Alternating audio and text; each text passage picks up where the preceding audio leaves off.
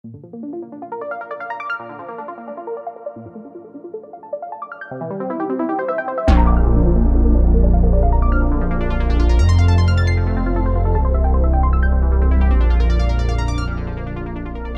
tal? ¿Cómo están? Buenas noches. Muchas gracias por seguirnos en el Laboratorio de Periodismo y Opinión Pública y también por unirse a estas videocolumnas tanto los martes como los jueves. Soy Arnoldo Cuellar y soy parte de este esfuerzo periodístico desde León, Guanajuato. Vamos a hablar de un aniversario doloroso. El día de ayer se cumplieron tres años del accidente, lamentable accidente producto de negligencias institucionales que cobró la vida de cinco trabajadores del sistema de agua potable y alcantarillado de León en una planta de tratamiento que pocos eh, meses antes, muy poco tiempo antes, habían recuperado de la empresa que la construyó, que la operaba y que tuvo desarreglos con Zapal. Eh, este accidente ha sido largamente investigado, ha provocado litigios, pero queda una sensación de falta de justicia, de impunidad porque hubo responsables, hubo personas ahí que tomaron decisiones que llevaron a la pérdida de la vida de estas cinco personas, de estos cinco trabajadores, que no han recibido ninguna sanción. El sistema de agua potable se hizo responsable financieramente y no fue de forma amable ni de forma rápida, fue después de litigios y después de demandas y de protestas que se hizo cargo de retribuir económicamente la pérdida de la vida de estas personas, algo que desde luego pues siempre es insuficiente, pero no hubo una investigación real sobre lo que ocurrió y sobre el hecho de que cosas así pudieran o se eviten y no se repitieran en el futuro. Voy a invitar a mi compañera Melissa Esquivias, que ha trabajado en este caso, lo ha reporteado, ha tenido contacto con las víctimas, para que eh, ella nos presente a las personas que van a estar participando esta noche con nosotros. Melissa, buenas noches, ¿cómo estás? Buenas noches, Arnoldo, y a todo el auditorio que nos acompaña esta noche. Eh, pues sí, tenemos como invitadas, invitados eh, por este eh, penoso aniversario, tercer aniversario de, aquel accidente en Zapal, el módulo de desbaste a, a, Milagros Ramírez y a la señora Patti Martínez, viuda y madre de Jesús Salvador Martínez, respectivamente. Este, muchas gracias por, por aceptar participar esta noche con nosotros. Y también nos acompaña el abogado Juan de Dios Hernández Araiza, quien ha acompañado eh, como representante legal a, las, a las familias en este proceso de, de, litigios penales, de procesos administrativos, que es algo de lo que vamos a platicar esta noche, cómo va el asunto en Contraloría. Y también nos acompañará Gustavo Lozano, eh, no sé si él se enlaza en, en unos minutos. Este, Muchas gracias a, los cuatro por estar aquí esta noche. ¿Por dónde empezar, Melissa? Eh, quizás una actualización de cómo están las cosas a estas alturas que se logró en, estos procesos legales y que queda pendiente. No sé si, abogado, tú puedas este, ayudarnos a entender en qué, en qué va esta situación.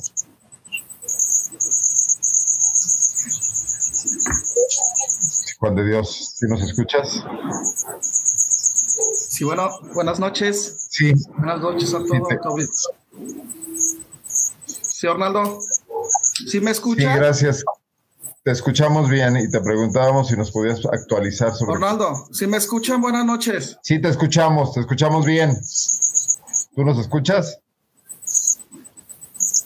Te escuchamos bien, Juan de Dios. Sí, te escucho. Platícanos cómo van las cosas. Sí.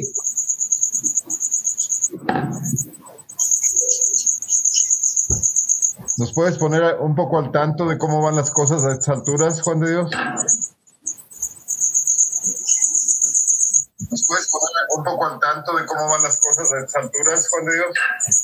Sí, Ornaldo, este, pues comentarte que pues, el acompañamiento que le hemos dado a las familias ha sido, este, pues comentarte que, pues, Ahí tenemos un, eco. De interferencia. Sí, perdón, eh, tengo un problema, pero ya estoy activo otra vez. Sí, comentarte, estamos este, aquí pues desde el inicio apoyando a las familias desde el lamentable accidente que ocurrió el 13 de noviembre. Finalmente, pues el accidente de, pues trajo varias consecuencias.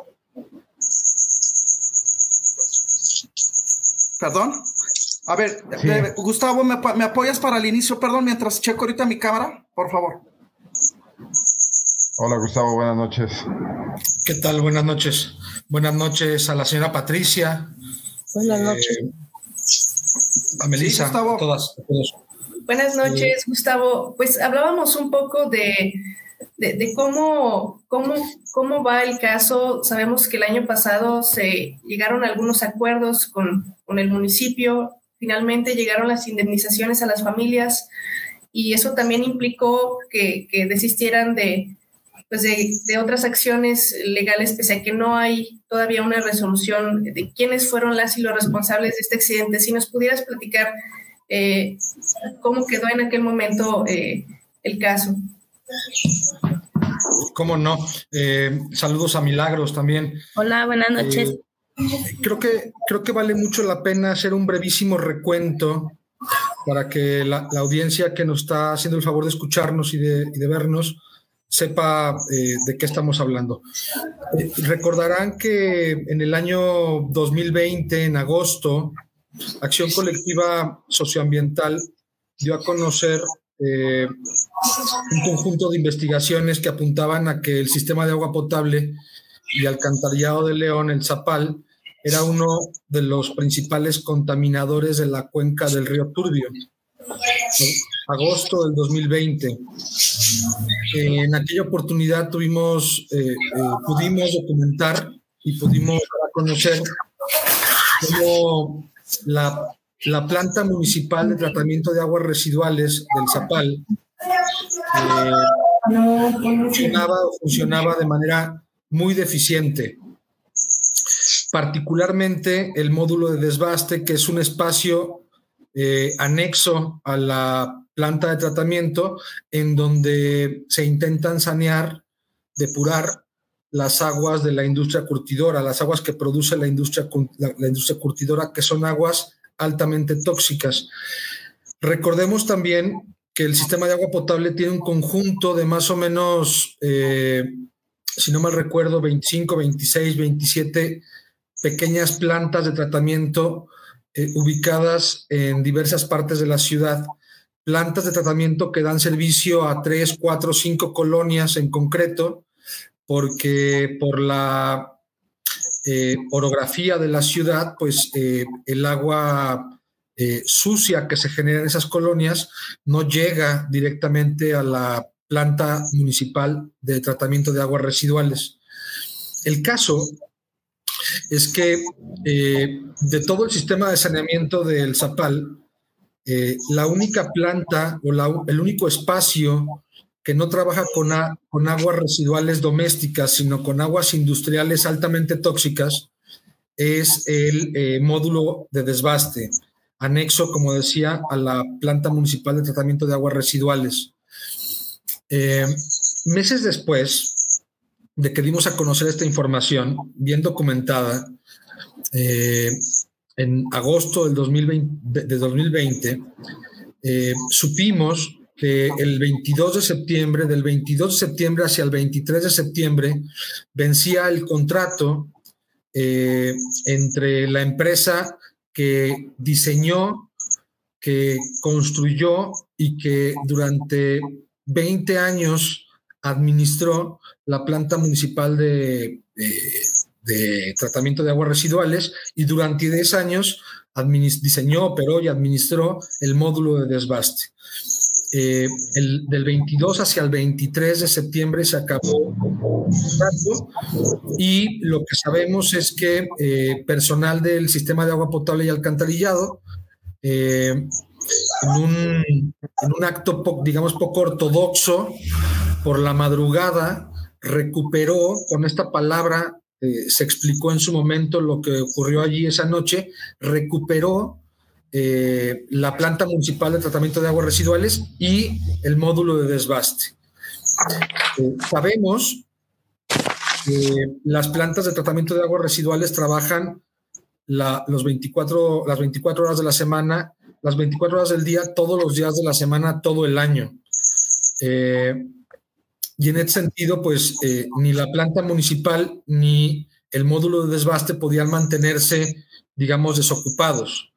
Para poder solventar esta situación, toda vez que el Zapal retiró del lugar a todo el personal de esta empresa que venía trabajando allí desde hace 20, 10 años, eh, el Zapal eh, llevó trabajadores de otras plantas de tratamiento, plantas de tratamiento biológicas, en donde se lidia con aguas residuales domésticas o de comercios, a trabajar sin capacitación sin el equipo eh, de, seguridad laboral para lidiar con aguas tóxicas a cinco trabajadores eh, al, módulo de desbaste para eh, pues continuar con las labores que ahí ocurren.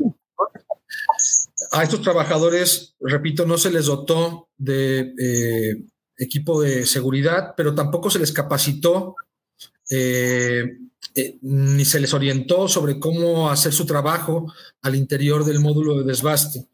Eh, podríamos afirmar con mucha confianza que se les aventó allí a hacer lo que, lo que pudieran hacer. Y en este contexto es que el 13 de noviembre eh, del año 2020, cinco trabajadores repito, que fueron eh, llevados a trabajar sin capacitación y sin eh, el equipo suficiente para poder hacer su trabajo de manera correcta, fallecieron en una explosión exotérmica en donde no hubo fuego, pero sí estuvieron involucrados químicos como el ácido sulfídrico, que fue finalmente lo que parece que acabó con la vida de estos cinco trabajadores. yo dejaría aquí mi primer comentario introductorio para que eh, Juan de Dios nos pueda eh, hacer el resto de comentarios.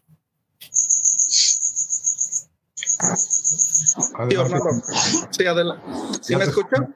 Ok. Mucho mejor. Gracias. Sí, ya. Muchas gracias. Muy buenas noches nuevamente. Pues sí, efectivamente, eh, primeramente informar que el Grupo Acción Colectiva que comanda Gustavo Lozano afortunadamente nos apoyó dentro de los procesos que ocurrieron y que desafortunadamente el Zapal al inicio de su, este, pues del accidente que ocurrió, en lugar de ser humanistas en cuanto a la situación, se tomaron de una manera absurda las situaciones, haciendo creer que los trabajadores habían fallecido por su propia responsabilidad, situación que se llevó a instancias legales, entre denuncias entre fiscalía, del Estado de Guanajuato, eh, Contraloría Municipal, Derechos Humanos, eh, juntas de conciliación laborales también, y entre otros juicios civiles. Pues lamentablemente pues hicieron batallar a estas familias porque, y nos hicieron batallar a todos porque ser humanistas en este tema hubiera, hubiera cambiado las cosas y más así que pues se tomaron decisiones equivocadas. Pero definitivamente pues concluimos en que la recomendación que determinó los derechos humanos al, señalar que se violaron los derechos de los trabajadores al no contar con las medidas de seguridad, así como los equipos, fue que derivó, pues que finalmente en esta administración encabezada por la alcaldesa Alejandra Gutiérrez, pues se dieran los cambios eh, oportunos, negociaciones y pues desistirnos de las acciones tanto penales, civiles, administrativas, laborales y civiles que finalmente se encontraban de común acuerdo con las partes.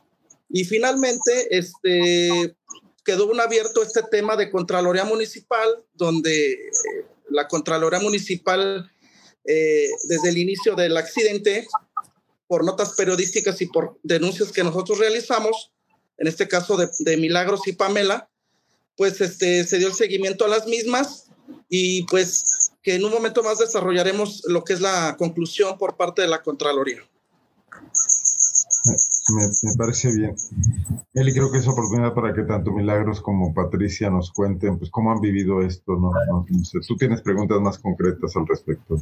Sí, justo, justo quiero cederles eh, la palabra a, ambas respecto a eh, pues, ¿qué, sabor de boca quedó de, de, aquellos acuerdos que, a los que se llegaron ya hace un, año con las autoridades municipales, que, bueno, ciertamente también son, son limitativos, dado que no se ha llegado a, a la verdad, al esclarecimiento de, este accidente. Eh, ¿cómo, ¿Cómo quedaron ustedes? ¿Cómo, ¿Cómo se sienten luego de un año de que se llegó a estos acuerdos? Señora Patti o Milagros, quien, quien quiera hablar primero. Buenas noches. Este, pues, pues los acuerdos siempre han, siempre este, nos han dicho este o nos han dado puras vueltas. Eh, siempre que vamos a checarlo de Contraloría, pues es, es la misma respuesta. Mm, siguen con la investigación, siguen este, los mismos culpables que son mismos empleados de ahí, entonces este pues ya no se sabe si confiar o no confiar en lo que dicen, si creerles.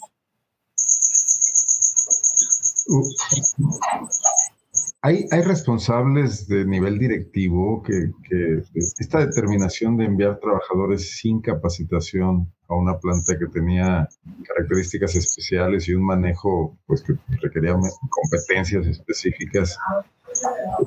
¿Hay algún nivel de mando identificado que haya tenido que, que intervino en esta decisión que no sean trabajadores, pues digamos, intermedios con responsabilidades limitadas? No sé si alguno de los abogados supiera esto.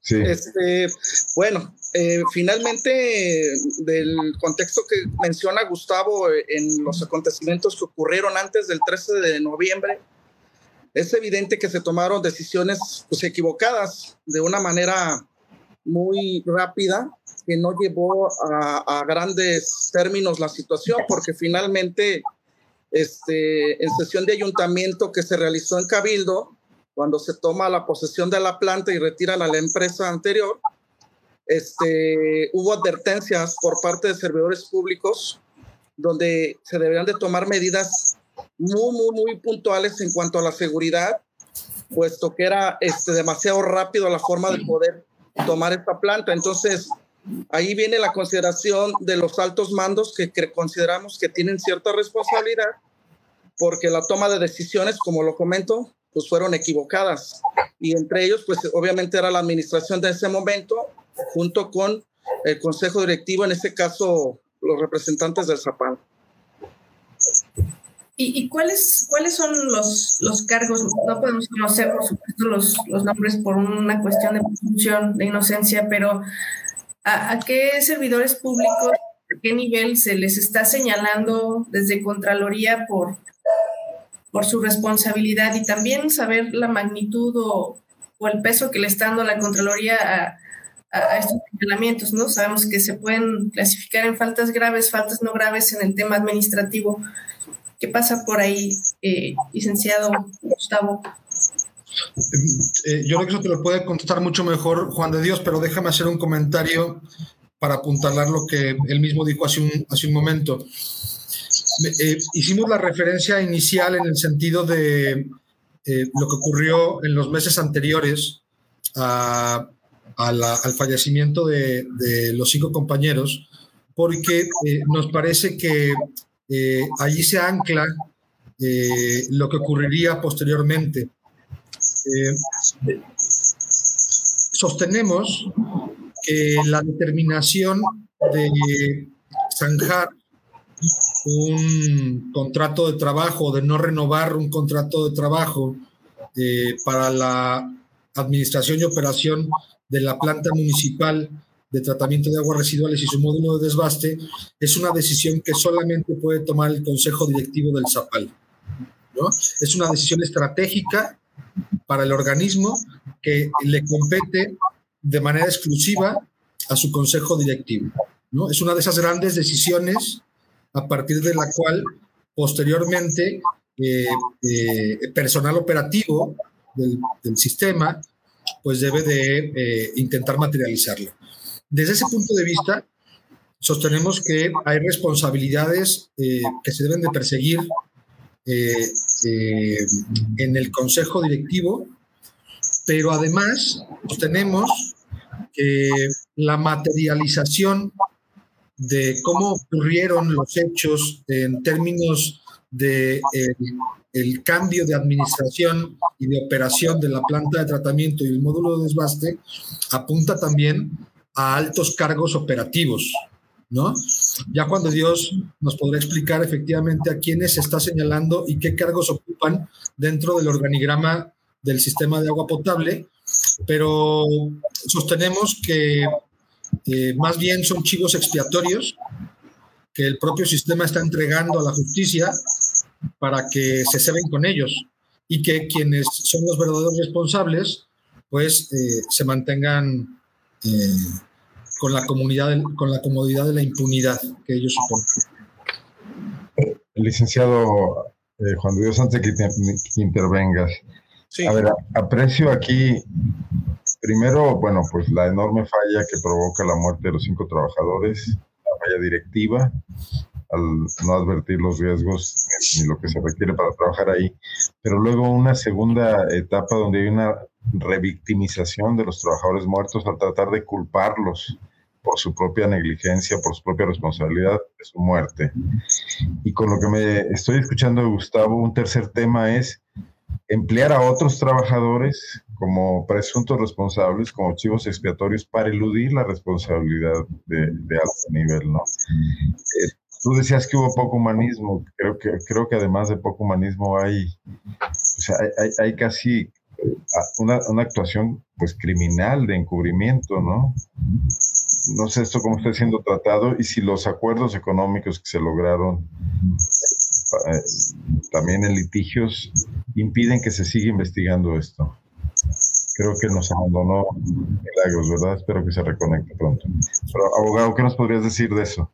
Sí, este, te comento, Arnaldo, eh, como anteriormente mencionaba, los acuerdos reparatorios se realizaron en justicia alternativa de común acuerdo pero pues el tema principal de la Contraloría Municipal era elemental para la investigación y determinar las responsabilidades administrativas. Si bien es cierto, estuvimos constantemente con la nueva administración, este, encabezada por la Contralora Municipal actual, Viridiana Márquez Moreno, en la cual tuvimos varias entrevistas, pues solicitándole este, que, que se realizara la investigación y en ese sentido, este, concluyeron posteriormente que se encontraban únicamente tres responsables por, por el debido proceso, que no podemos señalar nombres, únicamente puedo señalar algunos cargos, que ejemplo, el coordinador de debaste de Zapal, el gerente de tratamiento de reuso y el jefe de planta municipal para Contraloría Municipal son los presuntos responsables administrativamente. ¿Y qué se les determinó? Pues que los servidores públicos involucrados tenían dentro de sus funciones procurar y proporcionar el equipo de protección a los trabajadores y las herramientas de insumos, así como supervisar las actividades laborales eh, y el equipo de seguridad adecuado. Eh, en la conclusión, pues la Contraloría determina que estas faltas son consideradas como no graves lo que es lamentable y pues ahora sí el término que utilizas, Orlando, es correcto, es criminal, es ofensivo para las cinco familias y para la, la sociedad que cinco fallecidos en una planta lo consideren este, una falla menor, al señalarlo como una falla no grave, una este, situación que obviamente nos lamenta y que por tal motivo tuvimos que presentar una inconformidad ante el Tribunal de Justicia Administrativa argumentando que dos puntos importantes. Uno, que no estábamos de acuerdo en la determinación de la, de la conducta como no grave y que se reclasifique como grave. Dos, que se solicite la búsqueda en la investigación en el sentido de que la Contraloría haga su trabajo de investigar y el hecho de que encuentre a los funcionarios de altos mandos para que deslinden las responsabilidades.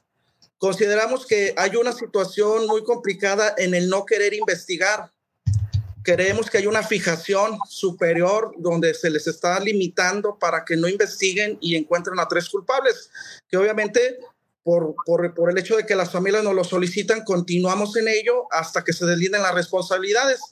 Y que finalmente este, el determinar una causa grave, y esto quiero hacer un punto y aparte, desafortunadamente este, la ley este, establece eh, faltas graves y no graves, pero no hay una situación que encuadre o que encaje en lo que ocurrió en una muerte de un accidente de un trabajador con responsabilidad de un servidor público. Consideramos que hay una laguna enorme en el tema porque no hay una responsabilidad, así como señalarla para un servidor público y que pues obviamente los precedentes que se queden en este momento es que se analice debidamente en el Congreso del Estado, claro, pues las responsabilidades en este tipo de supuestos, porque es importante hacer y también concluir que se debe de, señalar que es una causa grave y que es una causa no grave. Y por darte un ejemplo, darles un ejemplo, tenemos un, un, ejemplo muy, muy lamentable que podemos señalar que este, la muerte para Contraloría Municipal de León, la muerte de cinco trabajadores es considerada no grave y, mediante una nota periodística nos dimos cuenta este, que la misma Contraloría señaló como una conducta grave a la Dirección General de Salud por el abuso de funciones al no atender a un canino.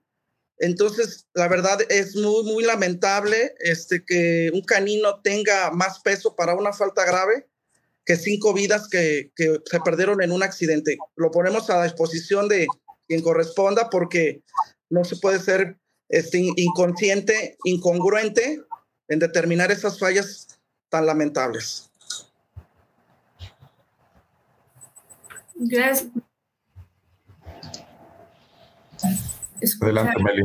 Sí, ya, te escuchamos bien.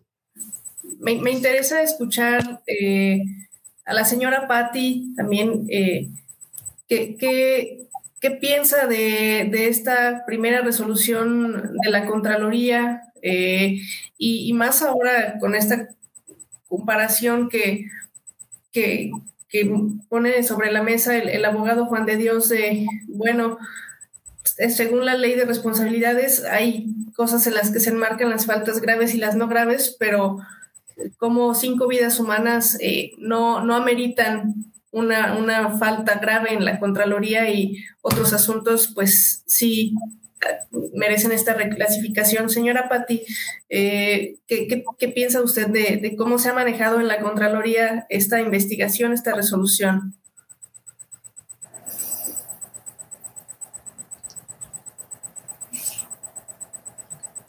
¿Nos escucha? Ah, se salió.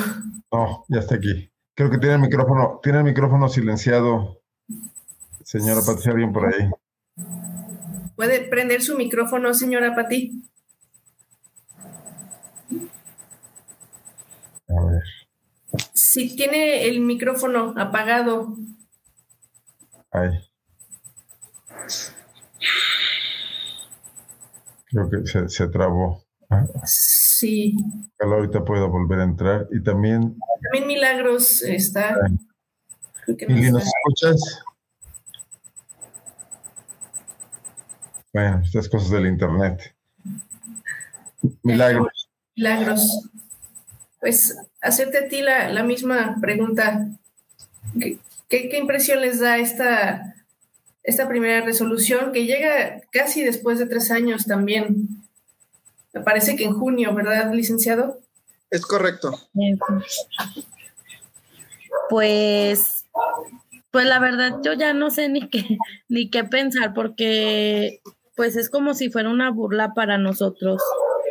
Es como si se burlaran del dolor ajeno de las personas que vivimos este pues la tragedia, ¿no? Eh, siento que que para ya nosotros no hacer nada, ellas como que están dándole vuelta y vuelta y vuelta al asunto y sacan este diferentes este conclusiones y pues a nosotros nos hacen todos así como que pues ya no entendemos ni qué y pues a mí para mí es una burla más que nada es como burlarse del dolor ajeno. Milagros, ¿tú has sentido que la Contraloría ha tenido un trato respetuoso, amable, cercano, que ha sido fácil presentar este caso o, al contrario, ha sido complicado, ha, habido, no sé, hostilidad? ¿Cómo te has sentido tú? Pues las veces que hemos ido sí nos han atendido, pero son muy retiradas las veces que nos han este eh, dado como que una cita. O sea, tenemos que, bueno, Juan de Dios tiene que estar este, insistiendo para que nos atiendan, porque sí, pues desde ese, desde ese mes a, la fecha ya no nos volvieron a, a dar este una cita para volver a vernos y así pasan mucho el lapso es muy largo para volver este a tener una cita con ellos, pero pues siempre es la misma respuesta. No nos dan, yo creo que son como que es, más lo que nos esperamos ahí a esperar a la contralora que lo que el tiempo que está ahí con nosotros este diciéndonos lo, de lo que según lleva de avance. Señora Patti, ¿qué nos dice de todo esto? ¿Cómo ha vivido usted esta situación? Pues yo de eso de lo que hablan ustedes muy bien no sé, pero sí me gustaría que se hiciera justicia por todos los muchachos que murieron.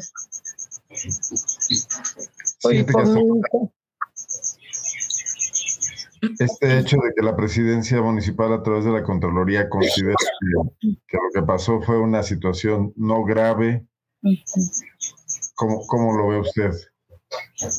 Pues yo digo que no debe de ser eso que fue, fue grave, porque para mí sí y para todas las familias sí fue grave, porque no les dieron el, lo que debe de ser el equipo que tenían que ponerles para que no pasara esa tragedia.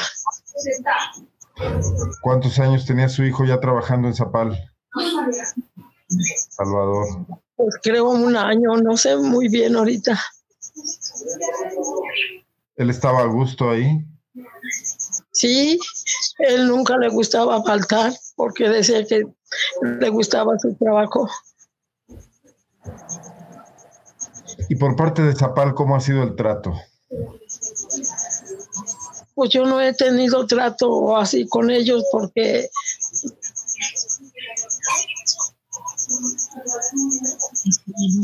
es con mi nuera, la que ella iba. Yo casi no, más que una vez que fui con ella, que hicieron un, una de estas de, de, como de, ¿cómo se llamaba? Conferencia, fue cuando me invitó ella, pero yo casi no iba.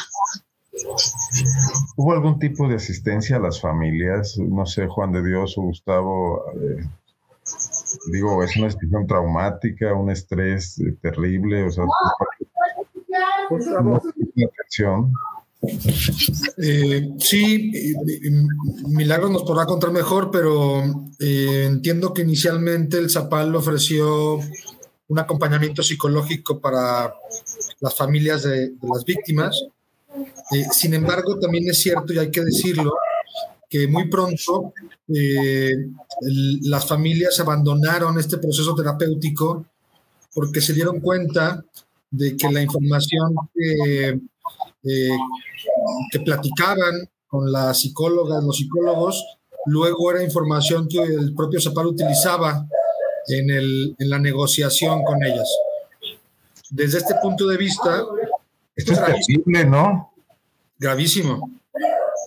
Desde este punto de vista, eh, en acción colectiva intentamos solventar la situación, nos acercamos a la organización feminista Alerta Violeta, quien eh, de muy buena gana y abriendo todas las posibilidades, eh, aceptó hacer el acompañamiento psicológico de familias, quienes estuvieron trabajando con alerta violenta el tiempo que, se pactó y que era necesario. Al respecto, Milagros, esa cuestión con Zapal, ¿tú cómo te has sentido? ¿Perdón? En esta parte donde Zapal pues, les ofrece acompañamiento psicológico y luego se dan cuenta de que ahora sí que los están, les están sacando información para sus propios propósitos. ¿Cómo, cómo se dio cuenta de esto? Eh, porque en una ocasión este, se dijeron cosas, creo que en una, en una reunión que tuvimos, se dijeron cosas que se habían dicho a los, a los psicólogos y pues es algo que pues es muy privado, ¿no? O sea, cuando vas a una terapia es algo muy privado y se estuvieron divulgando cosas que pues solamente la persona que las dijo y el psicólogo sabíamos. Entonces, pues sí fue algo así como que, pues entonces, ¿dónde está la ayuda? O qué era lo que ellos querían entonces hacernos, ¿no? O sea, a lo mejor este querían, pues, a través de lo que uno decía, ver la manera de cómo este engancharnos o algo, no sé, así este se me, se me figuró. Y fue cuando decidimos junto con los licenciados, con Gustavo y Juan, este, no seguir con, con esas terapias y eh, Gustavo fue el que nos ayudó a, a contactar a los de Alerta Violeta. Pero eso particularmente me parece gravísimo, ¿no? Es, es, una falta de ética, pero no sé si incurra también en una grave falta administrativa, tanto el psicólogo como el sistema de agua, ¿no? Yo, a propósito de lo que estamos comentando, me parece que hay dos temas centrales. Uno es la calificación por parte del, de la Contraloría como faltas no graves, pero por otro lado, eh, el hecho de que eh, la investigación concluya con estos cargos menores, digamos, ¿no? Con estos eh, puestos de trabajo realmente menores en comparación, digamos, con quienes están arriba en el organigrama.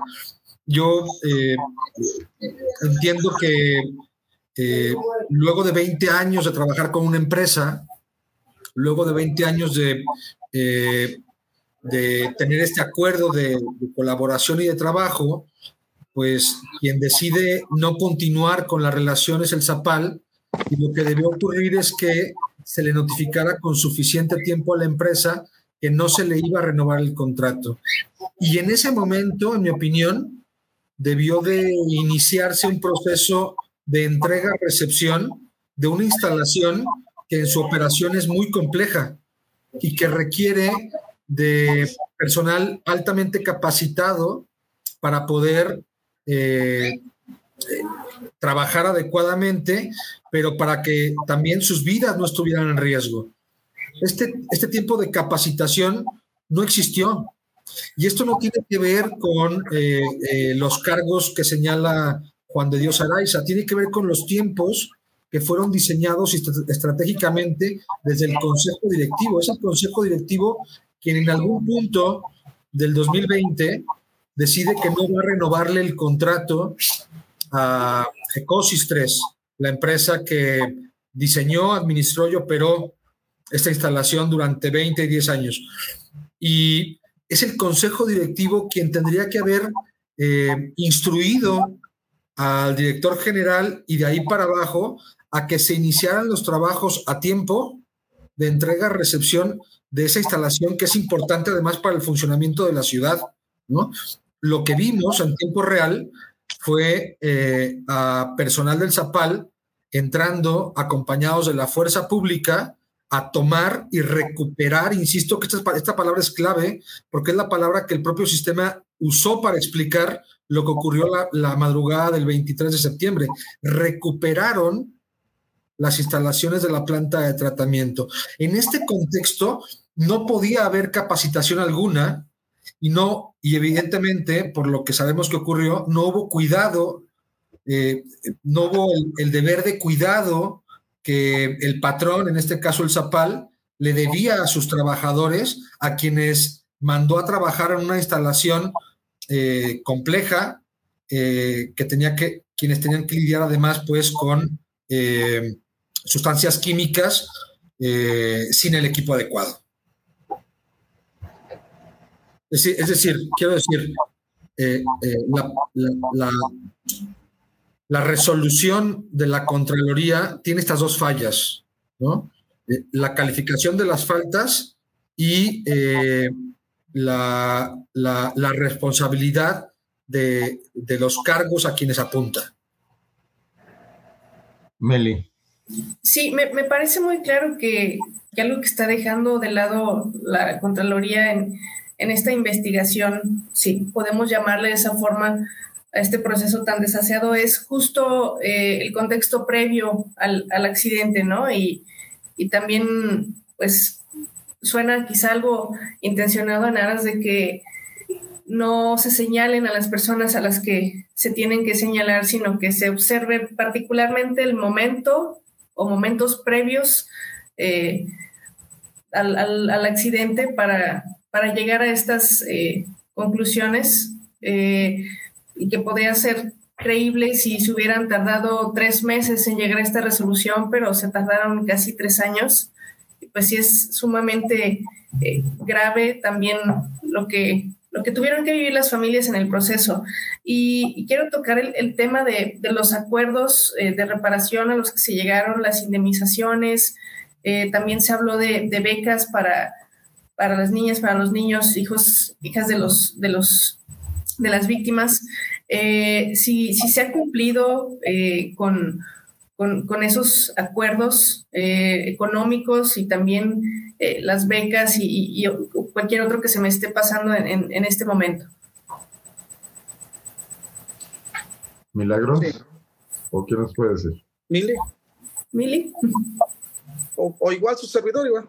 Pues miren, les cuento, efectivamente, este, se llegaron acuerdos de común acuerdo, hubo reparación del daño, hubo una este, no una, acudimos al, módulo de desbaste para la no repetición, encontramos que ya se contaban con todos los equipos de seguridad, hicimos un recorrido a la zona cero, podrá decirse, donde ocurrió el accidente, y pues sí, constatamos que efectivamente eh, se cumplen con las medidas de seguridad. Posteriormente recordamos que lo hizo también Derechos Humanos, la procuradora aquí de Guanajuato, y este, pues las familias, pues en cierta forma satisfechas y en cuanto a tema psicológico, pues las muchachas, las chicas tomaron su, junto con sus familiares lo que son este, las terapias psicológicas y obviamente las indemnizaciones. Te comento, el único tema que quedó pendiente, por así decirlo, y porque de oficio se tiene que llevar, y más aunque hay dos víctimas que quieren que llegue a su última conclusión la investigación,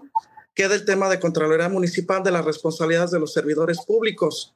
Y que pues por ordenamiento de las familias pues continuaremos e insistiremos mediante, los métodos legales que existen para que pues los tribunales competentes eh, desvíen, reclasifiquen o investiguen lo que probablemente la Contraloría no ha querido investigar, porque es otro punto que queremos aclarar, que si bien es cierto, la Contralora nos ha recibido y nos recibía en ocasiones, y a veces sí, a veces no, como lo mencionaba Mili, este, el tema es de que pues no es para nosotros confiable, la verdad, esa determinación. Confiábamos en que iba a ser diferente la Contraloría anterior de Leopoldo a la Contraloría hoy de, de pero vemos que pues el hecho de que vienen encaminado y que finalmente eh, hay una indicación, creemos, de que no quieren investigar y que finalmente concluye en que ahora que se hagan los nuevos nombramientos de nuevos contralores, que quede este precedente de que pues el contralor debe de ser autónomo debidamente, totalmente, para que implante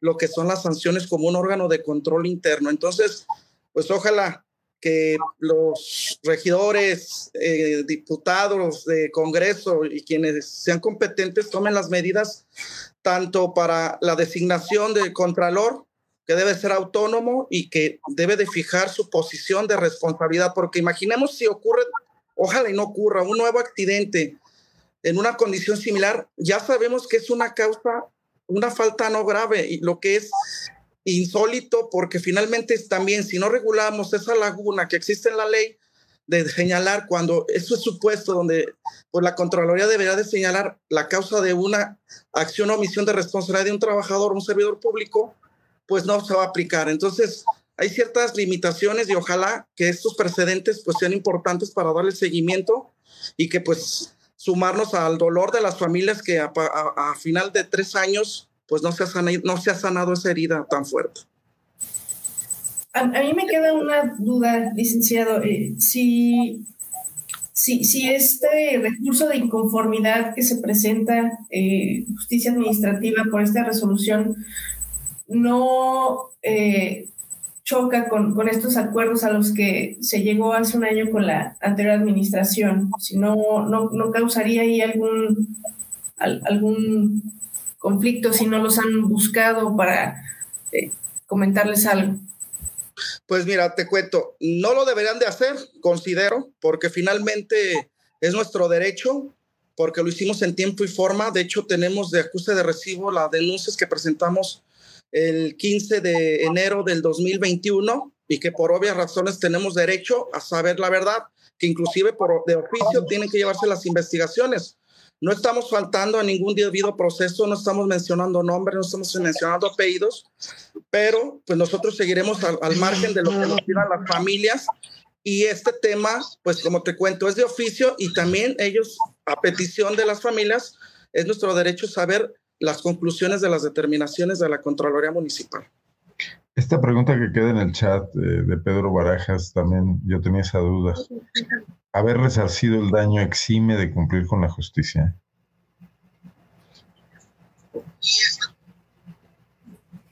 Bueno. Venga, venga, venga, Juan de Dios. Ok. Pues yo pienso que el tema de eximir, eximir eh, es muy complicado. Sabemos que es un tema delicado porque estuvieron involucrados, pues, servidores públicos eh, y que finalmente, eh, después de un atrajeo, un desgaste total donde las familias ya no tenían ni dinero para poder transportarse a los juzgados, a las áreas, pues llegaron a las medidas de tomar en cierta manera, no a la satisfacción de las familias, porque eso también queremos dejarlo claro, eh, el hecho de las, de las reparaciones que ocurrieron, pero que finalmente nunca pudieron ellas llevar ese dolor que llevaron siempre desde que ocurrió el accidente y que también era una medida sana para ellas el concluirlo y finalmente de común acuerdo pues se lograron en cierta manera las reparaciones integrales que de cierta manera la, la, Procuraduría de los Derechos Humanos ordenó. Pero eh, la otra parte de la pregunta, Juan de Dios, y, y eso hace que ya no, que, que, digamos, la responsabilidad penal, ¿dónde queda? Porque la administrativa, que además está siendo tratada de manera muy benevolente por la Contraloría, no, no excluye, hubo pérdida de vidas, así haya sido de manera culposa y no dolosa, que eso es algo pues, que habría que deslindar, ¿no? ¿Esa queda concluida porque hubo una reparación económica?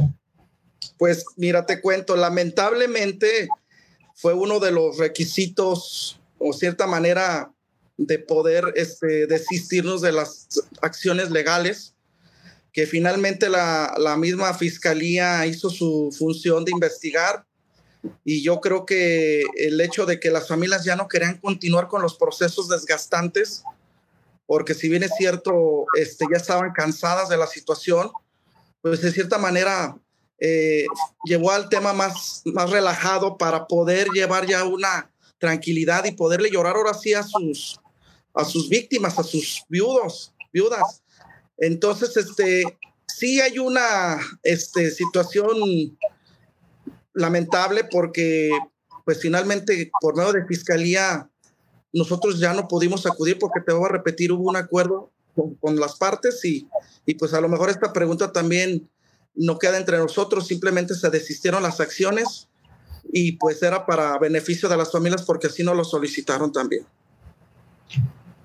¿Ibas a decir algo, Gustavo? Yo solo agregaría que la ecuación no está aún completa pese a estos acuerdos porque eh, eh, no hay nada que impida que a las familias tener derecho a la verdad de lo, saber lo que ocurrió, ¿no? Y parte de lo que se está buscando con estas eh, eh, eh, acciones en la Contraloría es justamente eh, saber qué fue lo que ocurrió y dónde están los verdaderos responsables, aunque ya no podamos ir eh, a los tribunales eh, porque hubo acuerdos. Pero insisto, es importante para las familias en primer lugar, pero creo que también es importante para la ciudad y desde luego que debería de ser importante para el propio sistema eh, determinar qué fue lo que ocurrió, en dónde están las responsabilidades para que, como en su momento lo dijimos muchas veces, no le vuelva a ocurrir a nadie. ¿no? Parte de lo que le interesaba a las familias eh, es que se tomaran las medidas necesarias de no repetición. Y las medidas de no repetición pasan por saber qué pasó, qué ocurrió, ¿no? Por entender cómo puedes evitar algo en el futuro. ¿no? Y en ese sentido es importante llegar al fondo y, y saber conocer pues la verdad eh, eh, absoluta de los hechos. No puedes evitar algo si no sabes qué pasó. Así es. Correctísimo. Estamos entrando ya a esta parte final y, bueno, me gustaría mucho, Milagros, escucharte, saber qué esperas de lo que viene, cómo, te sientes. ¿Tú tienes, tienes hijos? ¿Dejó huérfano tu esposo, Salvador?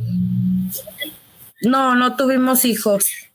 Este, pues nada más, bueno, me imagino que lo que queremos todas las familias es pues saber quién fue el responsable y que pues no se vuelvan a repetir estas, estas situaciones porque pues sí es algo muy, muy doloroso, más que nada porque pues aún siguen muchos familiares este, trabajando ahí. Y pues es lo que espero, o sea, que, sea, que se haga justicia más que nada. Creo que los fallecidos es lo único que siento yo que esperan que, que alcemos la voz y, y pues se encuentre el responsable, que, que no se quede impune esto. Déjame ver si llegó la señora Patti. Señora Patti, ha estado muy complicada, pues, me imagino. pero platíquenos. Pues yo también, como dice esta, mi nuera, que, que se haga justicia, porque pues es muy doloroso para una madre y también para una esposa es estar sin ellos aunque pues sí nos dieron terapia y todo eso, pero no, no es suficiente. El dolor sigue ahí. Y más cuando son nuestros hijos que perdieron la vida en ese, en ese accidente. Yo como me vuelvo a repetir, yo quisiera que se hiciera justicia y como dicen, que haya unas personas que comprendan a una madre y a una esposa que no es fácil asimilar lo que nos pasó, porque aunque ya son tres años, pero el recuerdo sigue y sigue, es lo que le puedo decir. Muchas gracias, señora Patricia. Meli, ¿alguna pregunta que quede pendiente? ¿Algún tema? ¿Qué va a pasar con, este, con esta queja? Bueno, yo, yo preguntaría, pero también lo que tú quieras agregar, presentada ante el Tribunal de Justicia Administrativa. Sí, justo. Son las expectativas, eh, licenciado Juan de Dios. Eh, ¿qué, instancias quedarían por, por tocar? ¿Qué puertas quedarían por tocar en caso de que el mismo tribunal, porque lo hemos visto en, otros casos en los que eh, pues también desisten de, de, realizar alguna determinación contundente, ¿qué, ¿qué seguiría? ¿Qué opciones quedarían para llegar a la verdad? Pues lo que esperamos es que el tribunal, el tribunal sea consciente de, que reclasifique eh, eh, la, conducta como no grave a grave y que es el deseo de que todas las familias esperan de que pues haya una sanción ejemplar. A la pregunta que me dices que sigue, pues la lucha de, de hacerlo ante las instancias legales, en este caso hacer exhortos en el Congreso, este, que no se vuelva a repetir, este, eh, los regidores del municipio que nos apoyen en cuanto a la elección del contralor, que no pueden existir esas lagunas enormes de la manera de cómo se, se, nombran y que, que, ya nos dimos cuenta que tristemente esta administración de Contraloría fue la misma que la anterior, como bien dices, tres años en lo cual no se investigó y si se investigó fue a medias sin tomar en cuenta nuestros este, argumentos que bien les hacíamos mención mediante documentos que, que les presentamos. Y pues vamos a hacer lo que las familias nos digan, el acompañamiento hasta el final. Y, y, esperemos que ahorita de las cinco familias somos dos. Si se suman las tres más que están excelente, pero si así fuera una y nos piden el apoyo, seguiremos con ellos. Me gustaría un poco concluir, eh, Gustavo, con una reflexión tuya, porque eres un observador de hace mucho tiempo de Zapal, de la dirección gerencial y empresarial de, esta empresa para municipal. ¿Qué te dice todo esto? La forma en que abordaron esto, de su capacidad de autocrítica, de su capacidad de corrección, de cómo conducen los destinos de quizás uno de los bienes más preciados para la ciudad y que cada vez está convirtiéndose en algo más, más escaso, ¿no? Sí, yo, yo creo que lo que ocurrió el 13 de noviembre del 2020 eh, sería muy difícil que ocurra en alguna de las empresas de los consejeros directivos del Zapal, porque estoy casi 100% seguro que cuando el consejo directivo de sus empresas o el consejo de administración o la dirección general toma una determinación tan estratégica como la que el Consejo de Zapal tomó eh, en el año 2020 para no renovar el contrato de COSIS, eh, se involucran y se aseguran de que, esta de que esa determinación llegue a buen puerto. Eh, resulta en ese sentido lamentable constatar cómo los consejeros del Zapal pues no, no le meten el empeño suficiente para desquitar, eh, pues no el sueldo, porque no reciben sueldo, pero sí eh, el honor de servir a la ciudad, ¿no? Y en ese sentido, eh, me parece que están en deuda con las familias de las cinco personas fallecidas, ¿no? Me parece que desde el interior del consejo directivo se tendría que hacer un mea culpa reconocer las fallas que hubo en este caso, eh, para que, como decíamos hace un momento, pues no vuelvan a ocurrir, porque si no, si no reconoces las fallas que tuviste, ¿cómo puedes garantizar alguna medida de no repetición? Desde este punto de vista, eh, insistiría al, gobierno municipal de, de Alejandra Gutiérrez, quien al comienzo me parece que tuvo decisiones importantísimas que ayudaron a que este asunto tuviera algún desenlace más o menos satisfactorio, pero que con el paso del tiempo y con el ejercicio del poder, probablemente también eh, se desensibilizó. Eh, y, hacemos un llamado a la alcaldesa para que eh, pueda garantizar transparencia, para que pueda garantizar que la Contraloría Municipal pues va a llegar al fondo del asunto, sea quien sea quien tenga que apuntar. Algo se nos queda, Meli, que es alguna pregunta que tengas, alguna observación.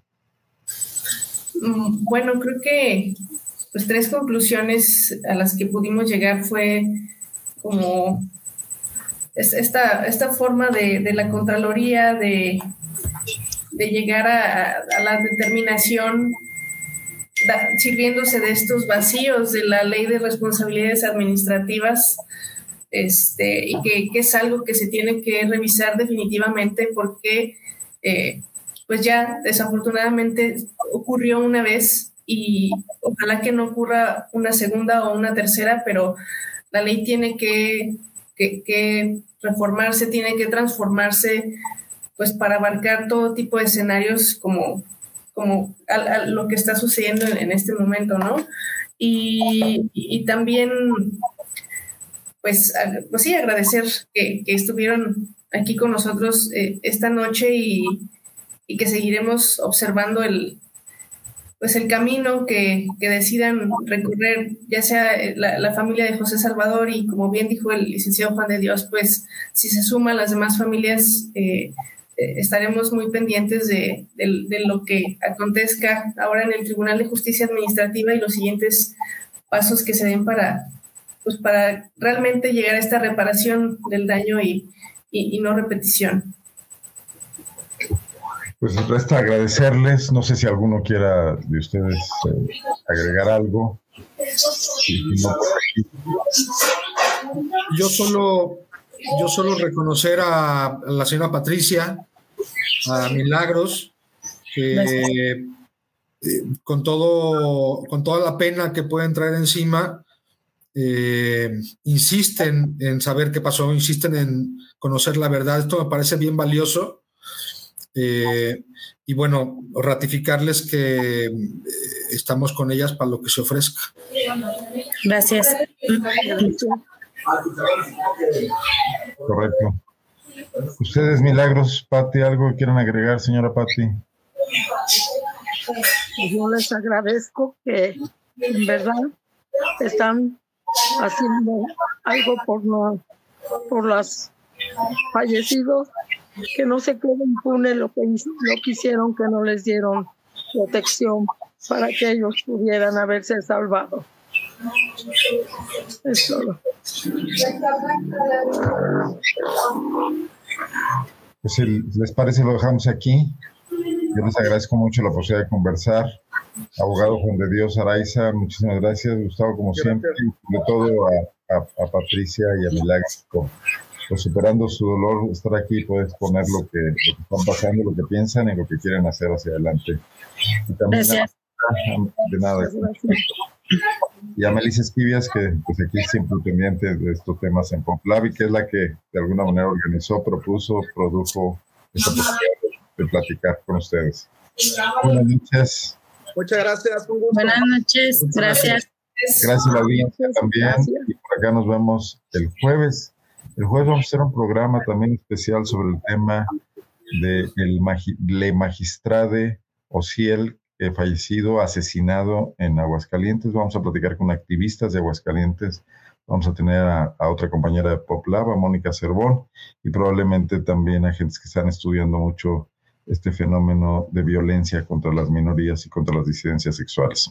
Aquí los espero el próximo jueves. Soy Arnoldo Cuellar. Les deseo buenas noches. A quienes vean esto en otro horario, buenos días y buenas tardes.